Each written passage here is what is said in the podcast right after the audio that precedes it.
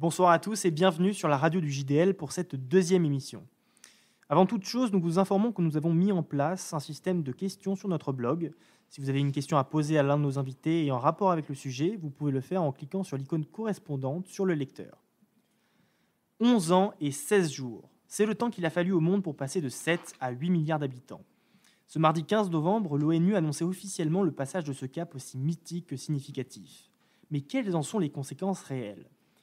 On ne cesse de nous parler des problèmes causés par la surpopulation et son impact à la fois sur le plan écologique mais également alimentaire.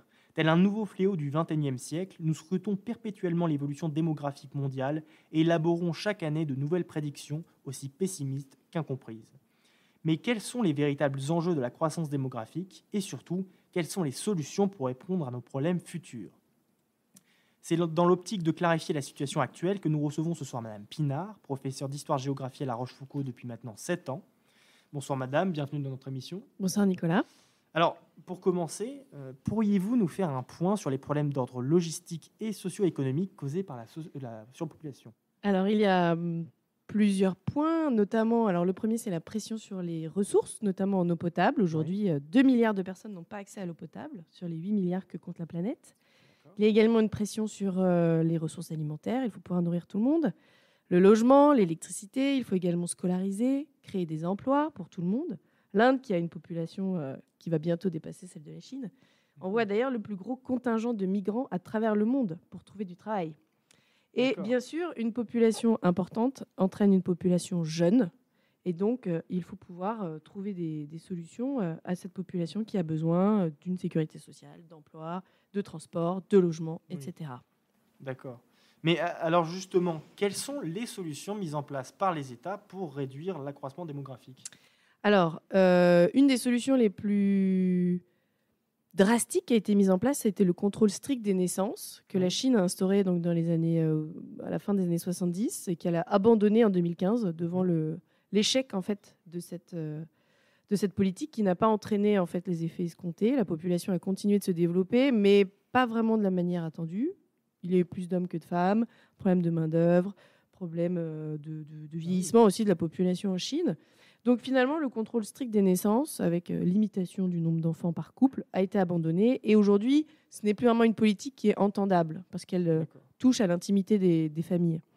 En revanche, ce qui peut être une solution, c'est le développement du planning familial mhm. et euh, des campagnes de prévention sur la contraception. Un bon exemple, c'est l'Éthiopie, qui a lancé une, une, politique de planning familial assez progressive dans les années 90, avec l'ambition de réduire presque de moitié son taux de fécondité. Et euh, aujourd'hui, vraiment, il y a un vrai succès. Euh, on, voit que notamment les femmes qui habitent à Addis Abeba, dans la capitale, ont moins de deux enfants. Donc c'est un vrai succès. Le planning familial, c'est quelque chose sur lequel il faut euh, vraiment compter et développer. Et puis le dernier point vraiment qui porte aussi ses fruits, c'est l'éducation. Mhm. plus les femmes font des, ça a été prouvé scientifiquement, enfin et par des statistiques, plus les femmes font des études, moins elles ont d'enfants et euh, ou en tout cas elles en ont plus tardivement, donc moins. Ce qui permet donc, comme les femmes font des études, d'augmenter le niveau de vie des populations concernées. Et ensuite, on voit aussi une corrélation entre augmentation du niveau de vie dans tous les pays concernés et baisse de la fécondité. D'accord. Alors, cela aurait-il des conséquences sur les politiques et les relations internationales? Alors, la surpopulation ou la diminution de la population? La surpopulation la surpopulation, en fait, c'est plutôt vu, et c'est un petit peu particulier, mais c'est vu, euh, c'est là où les discours euh, actuels sont assez paradoxaux. C'est en fait euh, vu comme un facteur de puissance. Plus un État a une population importante, plus il est vu comme prospère, dynamique, jeune et hmm. ayant un poids sur la scène internationale. C'est le cas de la Chine et c'est le cas de l'Inde. Mais en fait, et à l'inverse, un pays qui décline, comme par exemple la Russie, qui mhm. perd un million, qui a perdu un million d'habitants en 2021, record avant la guerre. Là, euh, c'est un vrai problème pour, euh, pour Poutine qui se sent comme une puissance déclinante. Donc euh, aujourd'hui, on veut, on veut limiter la population, mais en même temps, on est conscient que c'est un facteur de puissance. D'accord. Et enfin, une question, c'est important tout de même, la croissance démographique a-t-elle un impact irrémédiable sur le climat? Alors, c'est ce qui est souvent euh, avancé. C'était déjà euh, dans les années 70 euh, ce qu'avait explicité le, club de Rome, qui demandait vraiment une réduction du nombre de personnes sur Terre. En fait, et dernièrement encore, les derniers travaux du GIEC ont estimé que la croissance démographique était l'un des deux principaux moteurs des émissions de CO2 avec le PIB à cause de la combustion en fait des énergies fossiles. Mais c'est quelque chose qui peut s'entendre, mais qui en fait n'est pas vraiment un problème. Ce n'est pas tant la surpopulation que nos modes de vie qui posent problème. Et donc, il faudrait davantage réfléchir à ces derniers et entamer une vraie sobriété qui ne soit pas que démographique. D'accord. Bien écoutez, euh, merci beaucoup madame pour avoir répondu à nos questions et à bientôt sur notre antenne. Merci Nicolas. C'est maintenant l'heure de la chronique internationale. En Océanie, le procureur en charge d'un procès qui s'est tenu à Paris cette semaine a requis 519 millions d'euros d'amende douanière et des peines de prison allant jusqu'à 20 ans. Ce sont 11 personnes qui sont soupçonnées d'avoir participé à un trafic international de cocaïne, dont plusieurs centaines de kilos ont été saisis en Polynésie. Asie. Le prince héritier d'Arabie saoudite Mohamed Ben Salman a entamé cette semaine une tournée en Asie visant à renforcer les liens avec le plus grand marché énergétique du royaume et a signalé l'indépendance croissante de son pays vis-à-vis de l'allié américain. En effet, les relations entre le Royaume saoudien et les États-Unis ont été mises à rude épreuve par la décision des pays exportateurs de pétrole, menée par Riyad et Moscou, de réduire leur production de brut malgré la flambée des prix. Le ministre russe des Affaires étrangères a affirmé dimanche que l'Occident militarisait l'Asie du Sud-Est dans le but de contenir les intérêts russes et chinois dans la région préparant ainsi le terrain pour une confrontation entre la Russie et les dirigeants occidentaux lors du sommet du G20 à Bali. Iran. Des centaines de personnes en deuil ont manifesté jeudi dans des villes kurdes d'Iran, des protestations toujours marquées par des violences meurtrières deux mois après la mort de Masha Amini en détention, une kurde iranienne de 22 ans arrêtée par la police des mœurs pour avoir enfreint le code vestimentaire de la République islamique. Moyen-Orient. Le Pacific Zircon, navire citerne détenu par un homme d'affaires israélien, a été visé mardi par un projectile au large de la côte d'Oman. L'incident qu'Israël considère comme une provocation de l'Iran n'a fait aucune victime. Un responsable israélien a affirmé à l'AFP que l'attaque avait été menée par des drones similaires à ceux que les Iraniens vendent à la Russie pour être utilisés en Ukraine. Koweït. Sept personnes ont été exécutées mercredi par une série de meurtres, a annoncé le parquet. Il s'agit des premières exécutions depuis 2017. Le ministère public a déclaré dans un communiqué que les exécutions avaient été menées par pendaison, après avoir été approuvées par l'émir du pays. Il a précisé que les personnes exécutées étaient deux femmes, une koweïtienne et une éthiopienne, et cinq hommes, trois koweïtiens, un syrien et un pakistanais.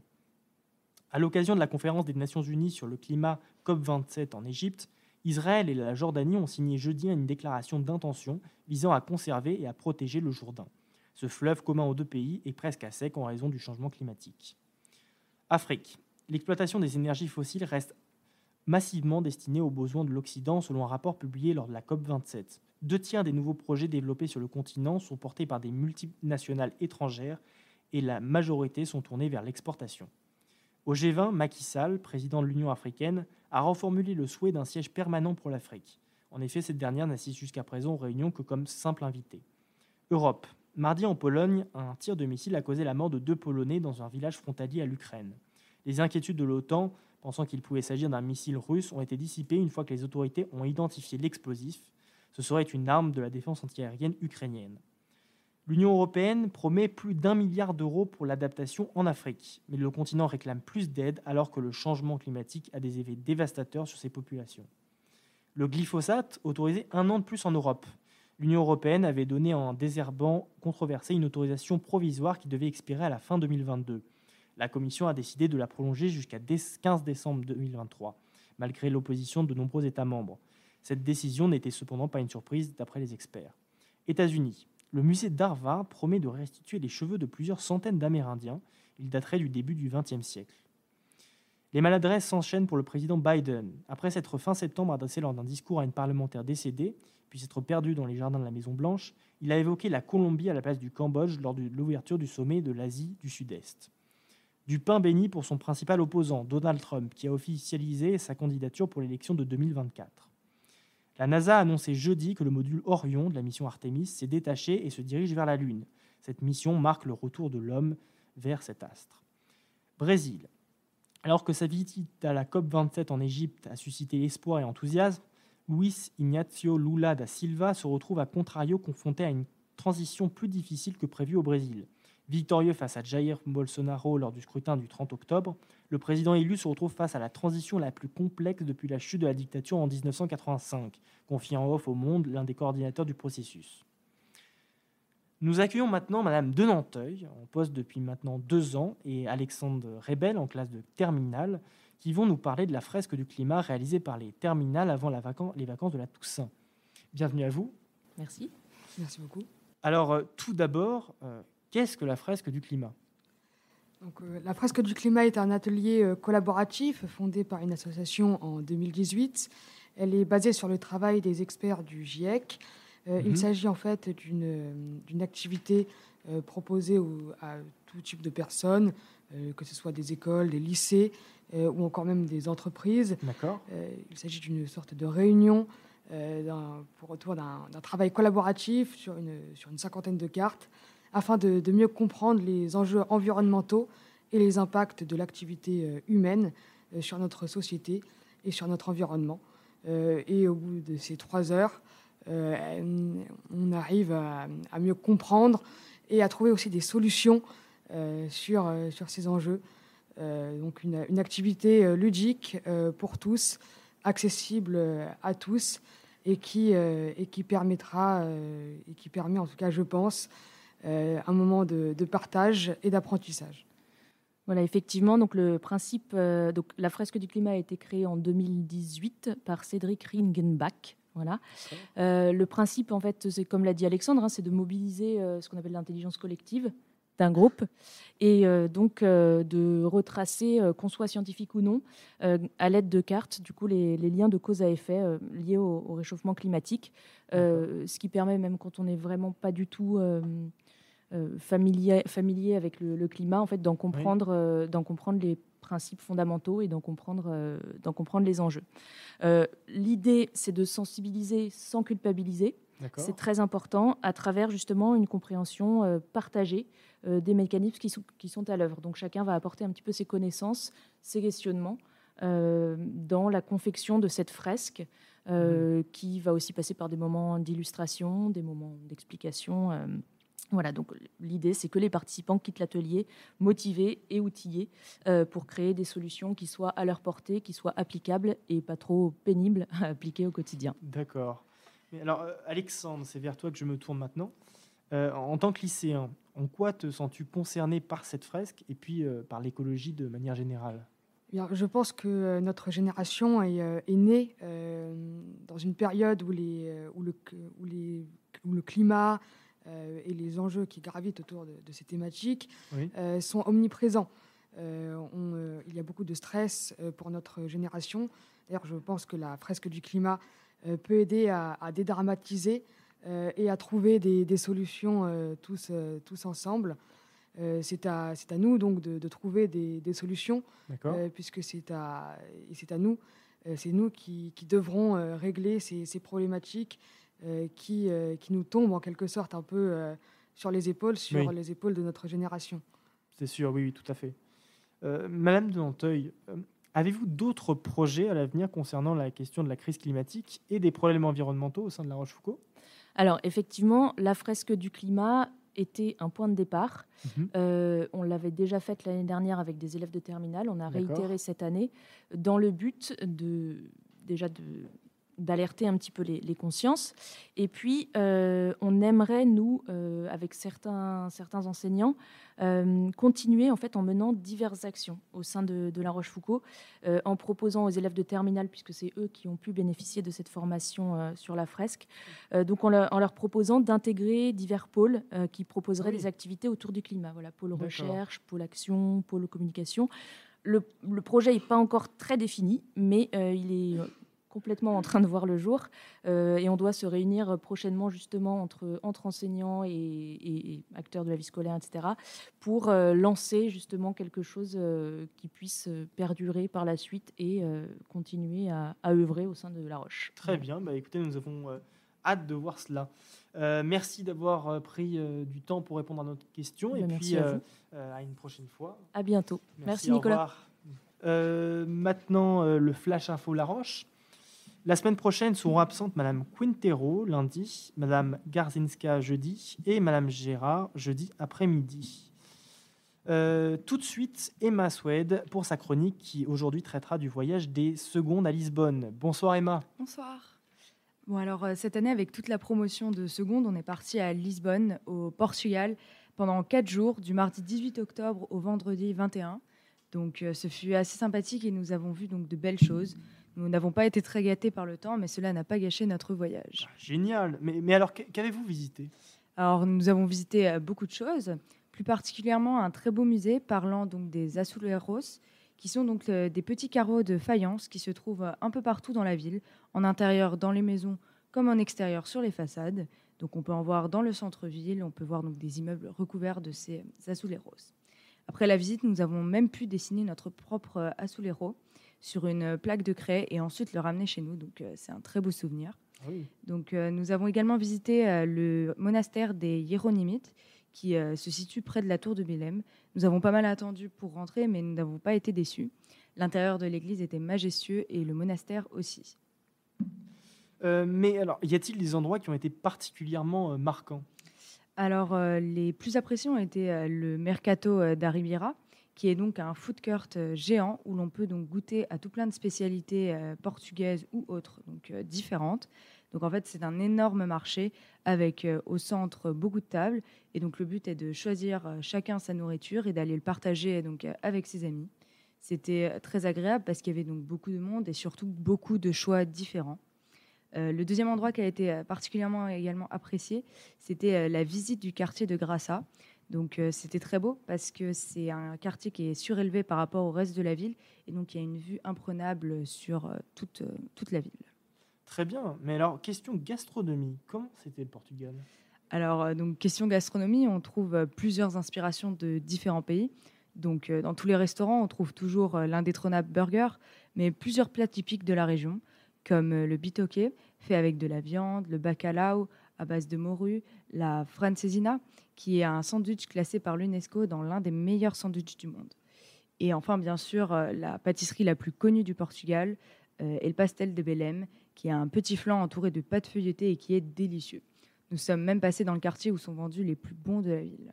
D'accord. Mais alors, donc l'hôtel, euh, comment était l'hôtel? Alors, euh, l'hôtel était très sympathique. Nous étions plusieurs par, chambre, donc euh, nous avons adoré. Et le petit déjeuner avait lieu donc dans une belle salle de vie avec canapé, coussin, bar. Donc c'était très agréable. Il y avait également un patio, mais nous n'avons pas trop pu en profiter car il a pas mal plu et donc euh, tout était euh, souvent mouillé. La nourriture était également très très bonne. Alors donc ce, voyage a été une belle expérience pour vous? Et oui, donc nous avons fait quatre jours avec nos amis, ça a donc été bien sûr très apprécié. Encore merci aux professeurs qui nous ont accompagnés et qui nous ont fait découvrir cette belle ville et au personnel enseignant donc qui nous a permis de partir tous ensemble. Merci Emma pour cette présentation qui donne envie. Nous laissons maintenant la place à Madame Soldani, professeure de SVT à La Rochefoucauld depuis maintenant 10 ans. Pour rester optimiste, elle va ce soir nous parler des solutions face à cette démographie toujours croissante. Bienvenue Madame. Merci Nicolas. Alors tout d'abord, euh, une question qui nous concerne tous. Quels sont ou quels seront les nouveaux moyens pour nourrir la population mondiale?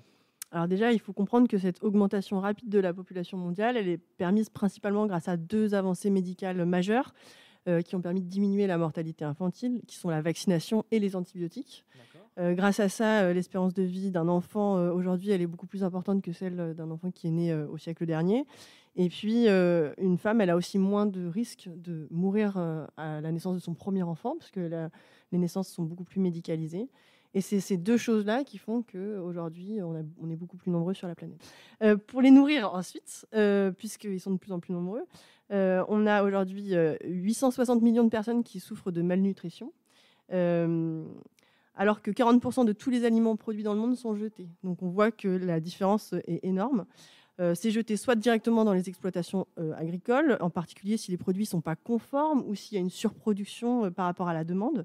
C'est jeté aussi chez les distributeurs car les produits sont abîmés ou alors parce que leur date de péremption est trop proche. Et puis c'est jeté aussi chez les consommateurs que nous sommes et on le constate tous les jours, ne serait-ce qu'à la cantine par exemple. Euh, aujourd'hui, l'Europe, l'Amérique du Nord et l'Asie, c'est 37% euh, de la population mondiale, mais c'est 58% de la nourriture jetée. Donc nous jetons massivement. Euh, en plus du gaspillage alimentaire, il y a une part conséquente de la production végétale qui va servir à nourrir les animaux. Or, un hectare de terre peut nourrir 50 végétariens, mais seulement deux carnivores. En clair, pour un individu avec une faible consommation de, viande, il faut 200 kg de céréales ou de pommes de terre par an pour le nourrir lui directement, ainsi que les animaux qu'il consomme. Et aujourd'hui, nous produisons 320 kg de céréales par an et par personne, soit 120 kg de plus que nécessaire. Pourtant, mhm. on a encore 860 millions d'humains qui ont faim. Et une troisième cause, c'est que depuis quelques années, les végétaux produits sont détournés de l'alimentation humaine et même animale pour alimenter la filière des biocarburants, euh, qu'on devrait plutôt d'ailleurs appeler les agrocarburants. Euh, en effet, le pouvoir d'achat de ces filières et les incitations fiscales des différents pays pour les développer font que pour un agriculteur euh, américain ou chilien, par exemple, il est plus rentable de vendre son maïs pour faire du bioéthanol que pour nourrir les populations africaines qui, elles, n'ont aucun pouvoir d'achat. C'est donc pas tant un problème de production que de répartition de la nourriture à l'échelle mondiale. À l'échelle mondiale, nous produisons déjà assez pour que tout le monde puisse manger à sa faim. Si les végétaux sont affectés préférentiellement à l'alimentation humaine partout dans le monde, cependant, la production elle est inégalement répartie à l'échelle du globe. Ainsi, pour euh, les pays du Sud, l'importation de nourriture est indispensable, alors même que leur pouvoir d'achat est parfois si faible qu'ils ne peuvent pas entrer en concurrence avec les biocarburants ou avec l'alimentation animale. D'accord. Alors, un autre problème qui touche notre société euh, moderne, c'est l'énergie. Quelle solution face à la demande de plus en plus importante et la disparition des énergies fossiles? Sur ce point, c'est un peu le serpent qui se mord la queue. Si on fait la, liste de toutes les énergies qui sont à notre disposition, on a les éoliennes et les panneaux solaires, qui sont des énergies renouvelables à l'échelle humaine, mais qui utilisent des surfaces de terre cultivables, donc changent euh, l'affectation de ces terres, ce qui diminue le volume de récolte. Pour les éoliennes offshore, c'est la biodiversité marine qui va être impactée. Dans tous les cas, elles ne sont pas pilotables. Euh, c'est-à-dire qu'on ne peut pas décider de les mettre en marche ou pas.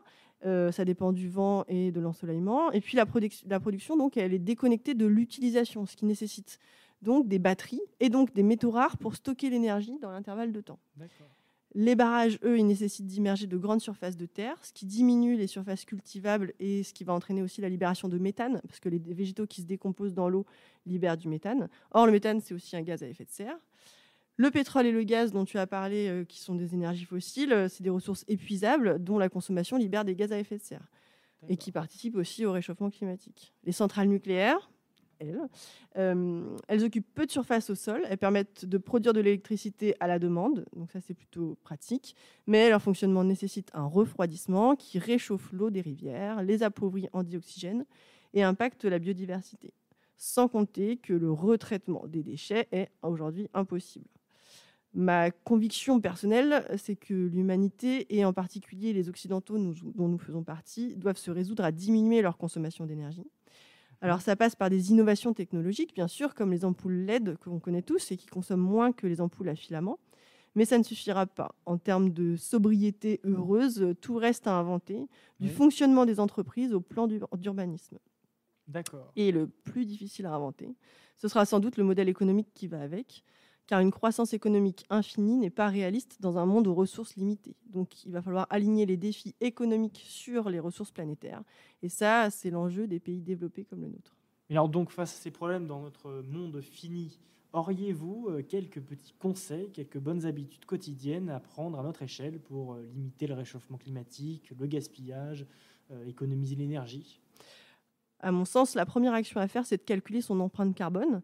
Euh, pour cela, vous pouvez utiliser le simulateur No Climat, qui est fait par euh, l'ADEME, e. c'est l'Agence pour la transition écologique, et qui est placé sous la tutelle de trois ministères, donc euh, celui de la transition écologique, de la transition énergétique, de l'enseignement supérieur et de la recherche.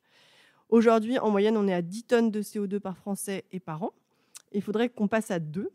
Euh, alors déjà, si vous, vous prenez pas ni la voiture ni l'avion, il y a grande chance que vous soyez plutôt autour de 4-5 tonnes par an. Et le reste va dépendre de votre alimentation, de votre consommation de biens technologiques, de vêtements, etc. Si la sobriété devient la voie générale, alors il faut imaginer une sobriété plutôt choisie, choisie plutôt que subie. Et chacun doit choisir ses axes. Je n'ai pas de recommandation générale à vous faire. Euh, chacun peut choisir et doit choisir ses axes d'action et être exemplaire ou irréprochable n'est pas l'objectif. Il faut renoncer consciemment à certains biens qu'on aurait pu acheter par impulsion, par exemple, ou différer le changement de voiture, de télévision, d'ordinateur. Ça doit être un cheminement personnel. Je vois, très bien. Bah, écoutez, merci beaucoup euh, pour ces conseils et euh, pour votre soutien, étant la principale, le principal soutien de notre émission. De et rien. puis, euh, bonne soirée à vous. Merci, bonne soirée à vous aussi. Nous accueillons désormais Paul Saillant pour sa chronique technologie. Euh, bonjour. Alors aujourd'hui, nous allons parler stockage de données.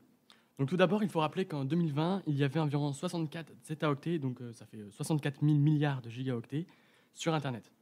Avec euh, 8 milliards d'habitants sur Terre, en 2025, ce sera plus de 175 zetaoctets. Oui. Cette quantité est donc euh, exponentielle. Il ne sera donc pas possible de stocker autant dans si peu de temps. D'accord, mais alors une solution pourrait être euh, peut- de supprimer les données inutilisées, non? Alors, c'est plus compliqué que ça. Il n'est pas possible de supprimer les données des gens comme ça. Les data centers sont obligés de les conserver. Mais il est vrai qu'une large partie de ces données restent et resteront sûrement inexploitées. Selon le CNRS, ces données représenteraient entre 70 et 80 de toutes les données présentes sur Internet. On appelle ça les données froides. On peut citer par exemple les vieux mails ou les documents archivés. D'accord. Mais euh, ces données froides, bien qu'inutilisées, euh, sont euh, polluantes. Il faut, les- il faut des serveurs avec des disques durs pour les stocker. Ces, ces serveurs doivent être refroidis. Et en plus, ça prend de la place dans les data centers. Alors, existe-t-il donc une solution autre, peut-être, un moyen de stockage alternatif? Alors oui, et c'est d'ailleurs tout l'objet de cette chronique. Un nouveau moyen de stockage est en cours de développement. C'est un stockage sur ADN synthétique. L'ADN est donc de très longue durabilité s'il est conservé correctement, plusieurs euh, millions milliers d'années. Euh, en témoigne l'ADN de mammouth qui est retrouvé euh, dans les mammouths congelés. Donc les données binaires, donc les 0 ou les 1, vont alors être traduits en nucléotides A, T, C ou G pour pouvoir alors être stockés sur l'ADN. On appelle cela l'encodage. Ces molécules d'ADN seront ensuite stockées dans des petites capsules métalliques. On peut stocker plusieurs millions de molécules d'ADN dans une seule capsule. Il sera alors possible de stocker l'entièreté des données d'un seul data center dans une seule capsule. Et donc, il ne faudrait pas plus de quelques capsules pour stocker toutes les données du monde. On suppose que si cette technologie n'est pas encore adoptée, c'est parce qu'elle n'est pas tout à fait au point. Oui, en effet. Pour euh, rendre cette technologie efficace, il faut d'abord la rendre rentable, notamment euh, au niveau de la partie euh, synthèse de l'ADN, c'est-à-dire la fabrication d'une fausse molécule d'ADN et aussi l'écriture des données dessus. Il faut aussi, ensuite faire en sorte d'éviter les erreurs potentielles entre, euh, lors de l'écriture de, de ces données et également lors de, euh, leur, euh, lors de leur lecture. Bah, écoute, merci Paul hein, pour ces informations. Et puis bonne soirée à toi. Merci. C'est ainsi que s'achève cette seconde émission de la radio du JDL, à écouter et à réécouter en podcast et sur notre blog. Un grand merci à nos invités, Madame Pinard, Madame Denanteuil, Alexandre Rebel et Madame Soldani, pour nous avoir donné de leur temps, ainsi qu'à Emma Swed et Daphné Serre. Ce soir, Paul Saillant était régisseur, c'était Nicolas Rochefournel pour la radio du JDL. À bientôt